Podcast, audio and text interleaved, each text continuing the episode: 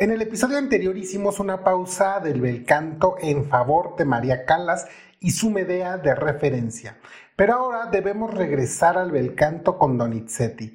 Pero antes les quiero mandar saludos a todos los amantes de la ópera que han llegado hasta este episodio.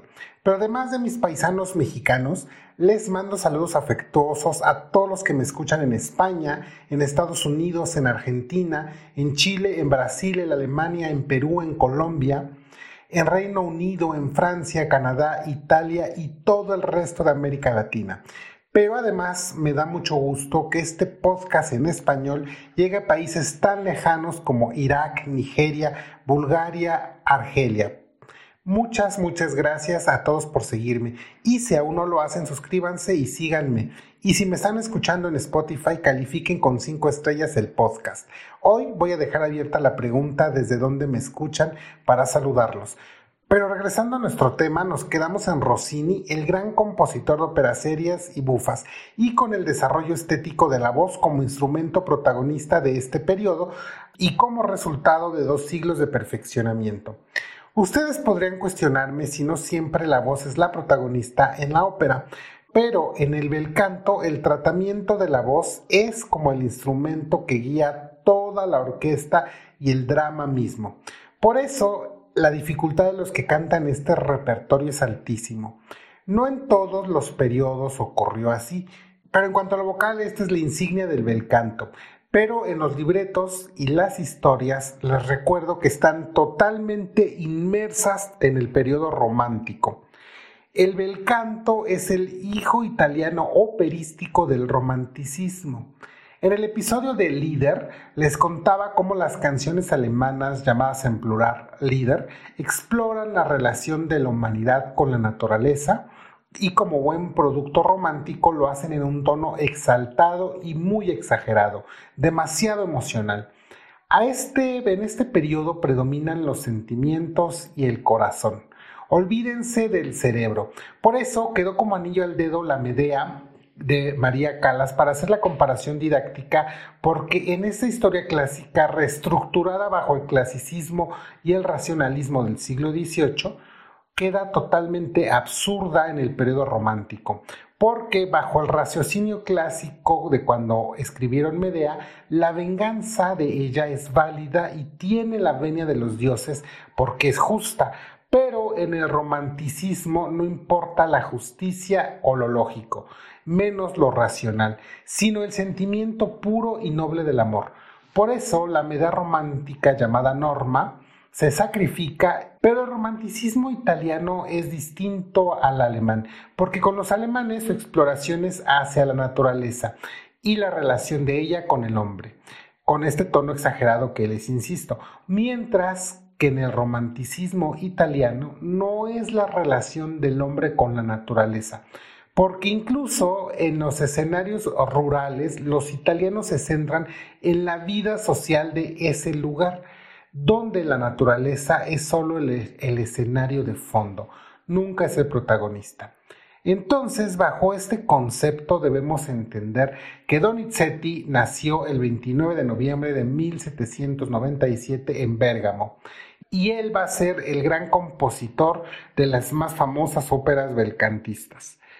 Un investigador musical llamado Grigore Constantinescu dice, el melodrama de Donizetti es producto de la burguesía italiana de antes de la unificación. La tierna y patética melancolía de sus dramas como Linda de Chamonix o la oscuridad sombría de sus tragedias como Ana Bolena o Lucrezia di Borgia o incluso también María Estuarda, son un poco insípidas y a menudo se disuelven en áreas bien formadas, dominadas por la facilidad del melodista inalcanzable. Y como primera prueba de la melodía de Donizetti, escuchemos a Edita Gruberova cantando de Linda de Chamonix a Luce di.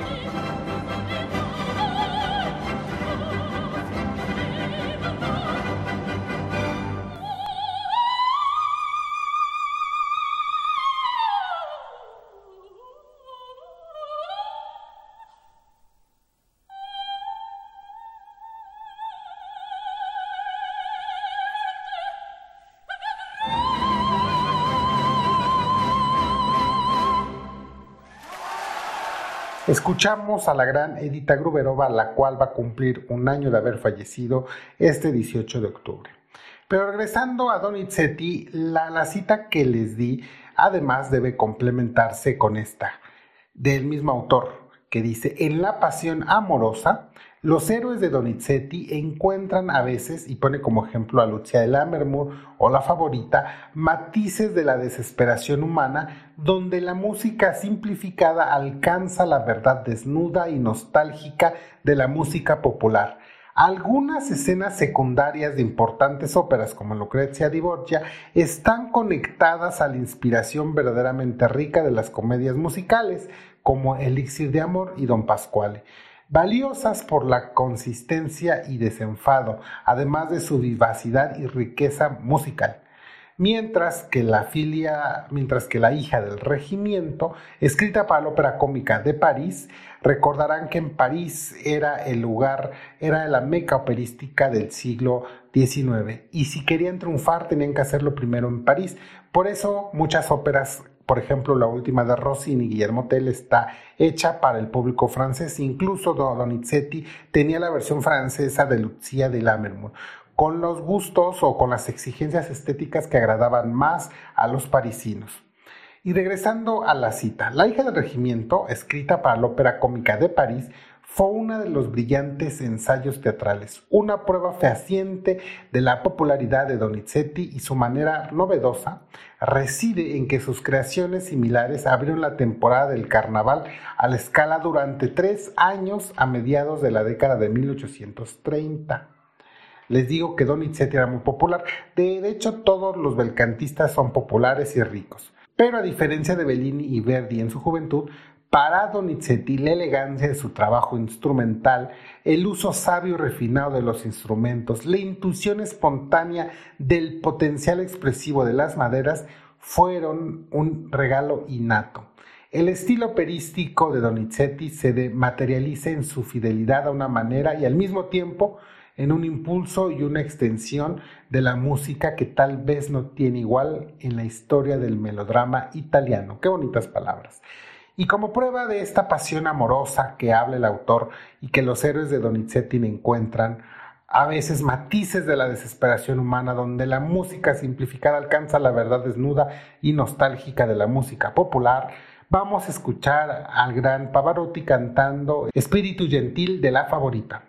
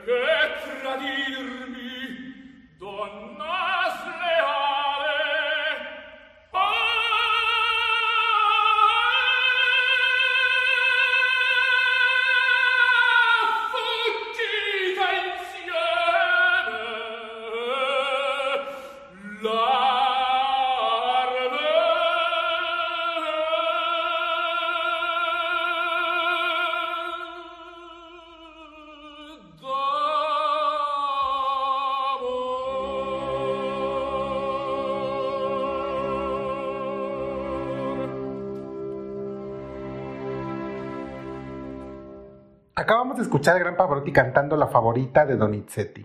En cuanto a los libretos, tenemos a un gran escritor llamado Felice Romani. Felice le compuso a Donizetti dos óperas muy famosas, Ana Bolena y Elixir de Amor. Y como seguimos en los tenores, escuchemos ahora a Ramón Vargas cantando Vivi tú.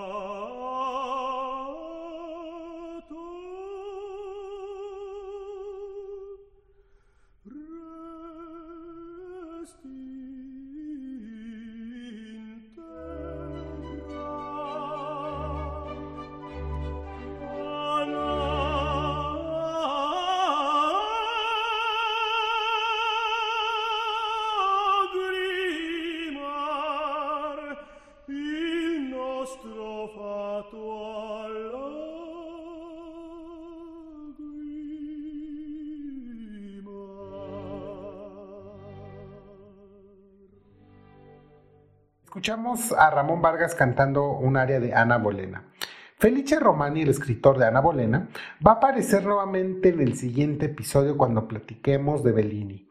Por cierto, Ana Bolena de Donizetti fue compuesta para la gran Giuditta Pasta y Giovanni Battista Rubini, la Judita Pastaco es una de las grandes representantes de las sopranos más famosas del siglo XIX. En el bel canto aparecen estas grandes sopranos como divas ricas y exitosas.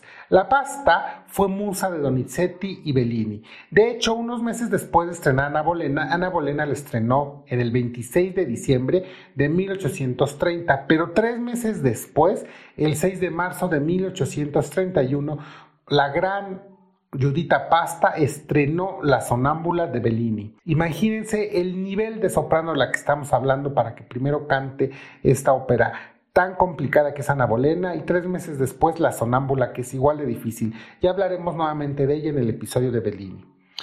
Pero aunque no podemos afirmar que Donizetti tenía el altísimo talento bufo de Rossini, no se quedó atrás y La hija del regimiento y Don Pasquale son dos ejemplos. Vamos a escuchar a Thomas Hampson y, Luca Pizzaroni cantando Ketty Ketty de la ópera Don Pasquale de Donizetti.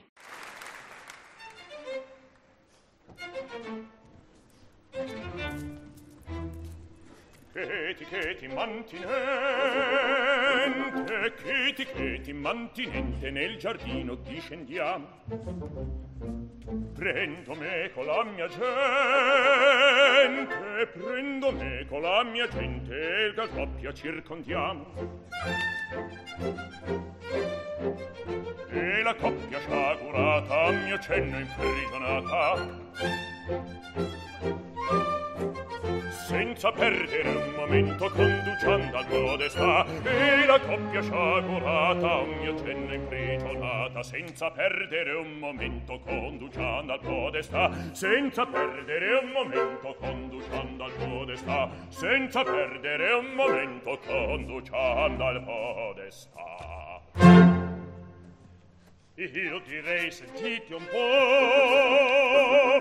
Noi due soli, noi due soli, noi due soli andiamo sul loco Nel boschetto ci appostiamo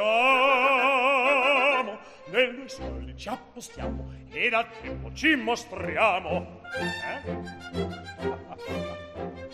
e perché che tra minacce da avvertir l'autorità Ci facciamo ai due promettere che la cosa resti là. E tra venit ramina ce l'avertir l'autorità ci facciam dai tuoi promettere che la cosa restirà. Ci facciam dai tuoi promettere che la cosa restirà. Ci facciam dai tuoi promettere che la cosa restirà. E si fatto scioglimento, poca pena il tradimento. Riflettete, mia sorella! Vada fuor di casa mia, vada fuor di casa mia, altri patti non vo far. Di un affare delicato, delicato, delicato, non vuol esser ponderato, ponderato, ponderato. Ponderate, esaminate, ma in mia casa non la fa. No no uno scandalo fare non importa. E vergogna poi mi avrei non importa. Non conviene non sta bene.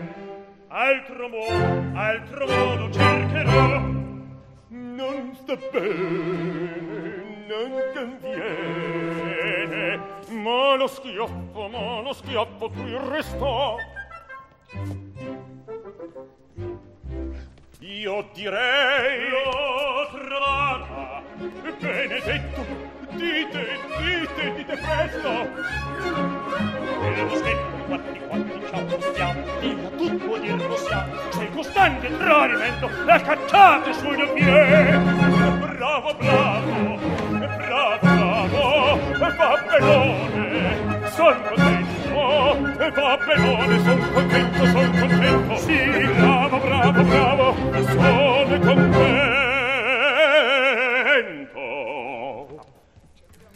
Aspetta, aspetta, cara sposina, la mia vendetta già s'avvicina, già già ti preme, già t'ha raggiunto tutte in un punto l'hai da scontare. Vedrà sei giovine, ora giri, camine, sorrisi e tenere, sospire lacrime. Vedrà sei giovine, vedrà sei giovine, sorrisi e tenere, sospire lacrime. Non voglio prendere la mia rivizia, non voglio prendere la mia rivizia, ma se ne la trappola da restare, se ne la trappola da restare. Viaggia pendente, giamparra lungo, tutte in un punto l'hai da scontar Tutte in un punto l'hai da scontar tutte in un punto l'hai da scontar Il poverino sogna vendetta. Non sa il meschino quel che l'aspetta in mano freme in man s'arrabbia e chiuso in gabbia non può scappare In vano come una progetti cauchi, in vano come una progetti cauchi, non sa che va per sterminare. Come ne sempre giù, come ne sempre giù, che ne trovano di se medesimo, come ne sempre giù, che ne trovano di se medesimo, che ne trovano si mangiar. Ecco su in gabbia, ecco su in gabbia, ecco gabbia non può scappare. Se tu sen guardia non può scappare sei tu sen guardia non può scappare. La cagione su di te? E la tenta sei con me quatti quattro quatti quattro ci appostiamo ci appostiamo. Dillo tu ti possiamo tutto tutto tutto tutto dire possiamo. Vedere se giovane non giri capelli sono gente nere sospiri capelli vedere se giovane vedere se giovane sono gente nere sospiri lacrime voglio prendere la mia ribici dalla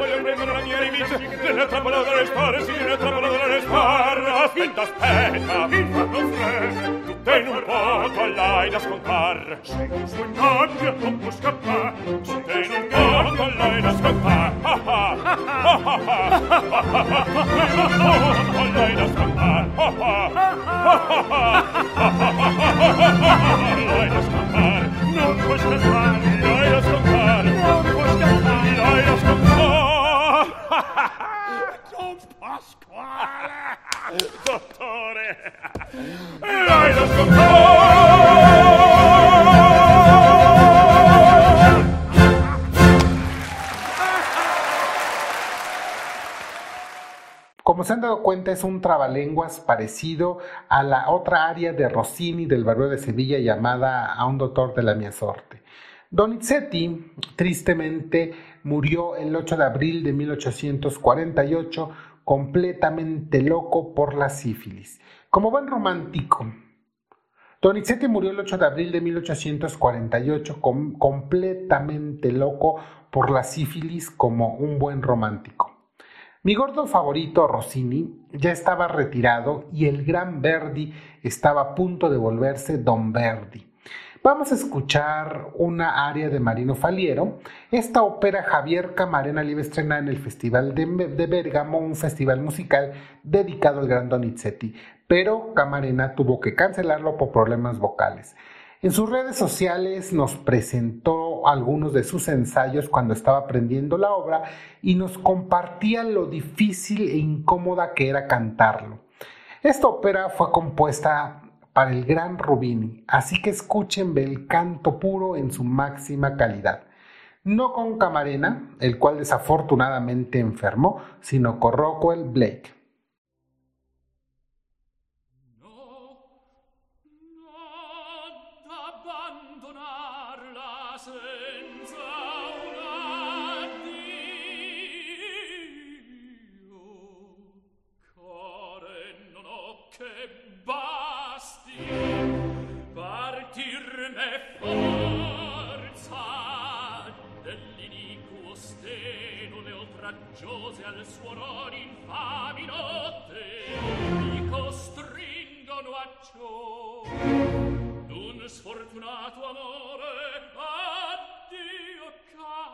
speranze. Case paterne obiovissi e crebbi con lei. Per sempre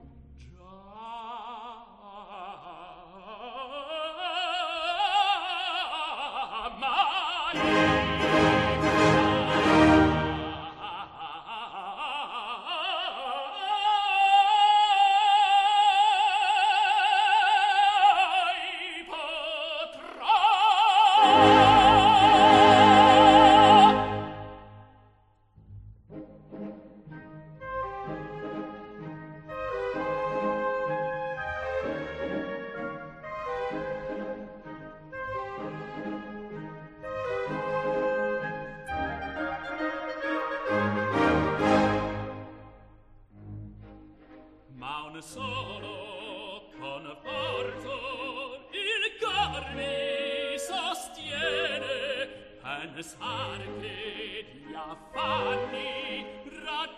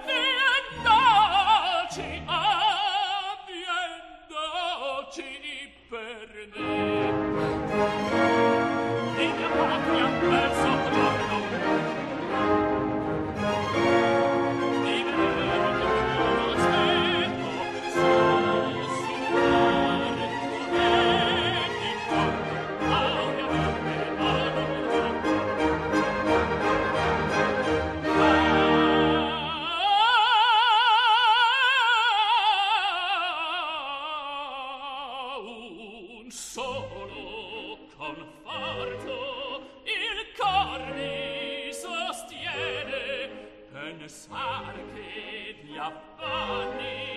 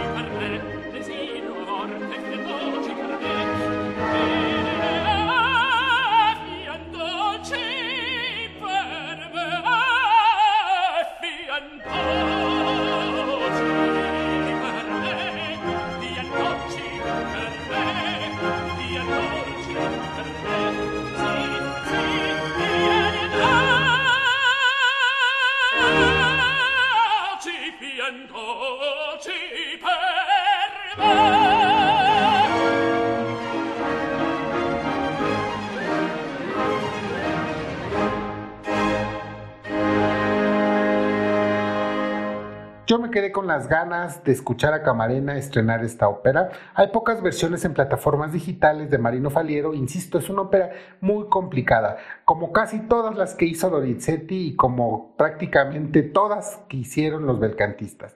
Pero pueden escucharla en Spotify. Como les digo, esto es Belcanto de cepa pura. Pero hoy le voy a quitar unos minutos al gran Donizetti porque el pasado 30 de septiembre se cumplieron tres años del fallecimiento de Jessie Norman, la mejor recitalista de su generación, la Ariadne y además la gran Siglinde de referencia hasta hoy insuperables. Y hoy nos vamos a despedir recordando a la gran Jessie cantando La muerte por amor de Isolda. Pero antes de irme, por favor suscríbanse y síganme. Además, nuevamente les mando saludos a todo el mundo. Muchas gracias por escucharme y por ayudar a que esta comunidad sea cada semana más y más grande. Pero hoy, celebrando el carisma y el talento de Jessie Norman, me despido deseándoles que se conviertan en isoldas y que tengan muchas, muchas muertes. Pero muchas, muchas muertes chiquitas, como dicen los franceses. Hasta la siguiente.